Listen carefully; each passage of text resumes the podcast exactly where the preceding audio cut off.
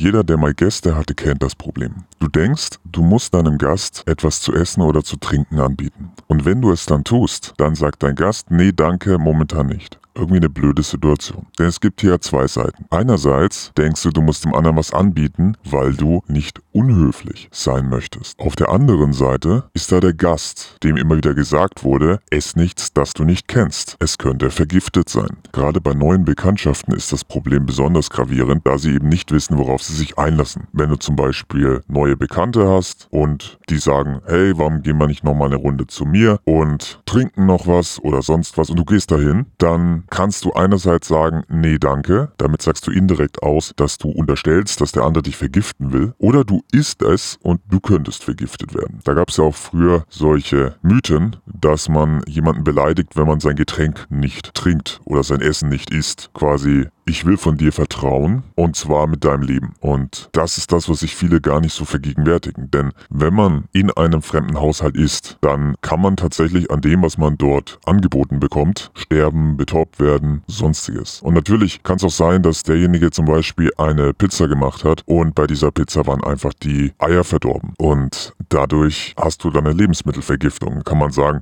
ja, das hat er doch mit Absicht gemacht. Kann aber auch sagen, das hat er nicht gewusst, er konnte es halt nicht besser. Schwierige Situation. Aber man kann sich auch überlegen, an einer anderen Stelle anzusetzen. Das ist ja immer so. Wenn es irgendein Problem, irgendein Dilemma gibt, das scheinbar keine gute Lösung bietet, dann muss man sich halt jeden Punkt, an dem man aussteigen könnte, nochmal anschauen. Und in dem Fall kann man gleich zu Beginn ansetzen. Wenn ich Essen auf dem Tisch habe und dieses Essen nicht anbiete, dann ist mein Gegenüber auch nicht verpflichtet, es anzunehmen. Ich habe was zu essen da und ich esse davon. Mein Gegenüber sieht, aha, es ist nicht vergiftet. Dann kann mein Gegenüber fragen, kann ich davon vielleicht auch etwas haben? Und schon ist das Problem umgangen.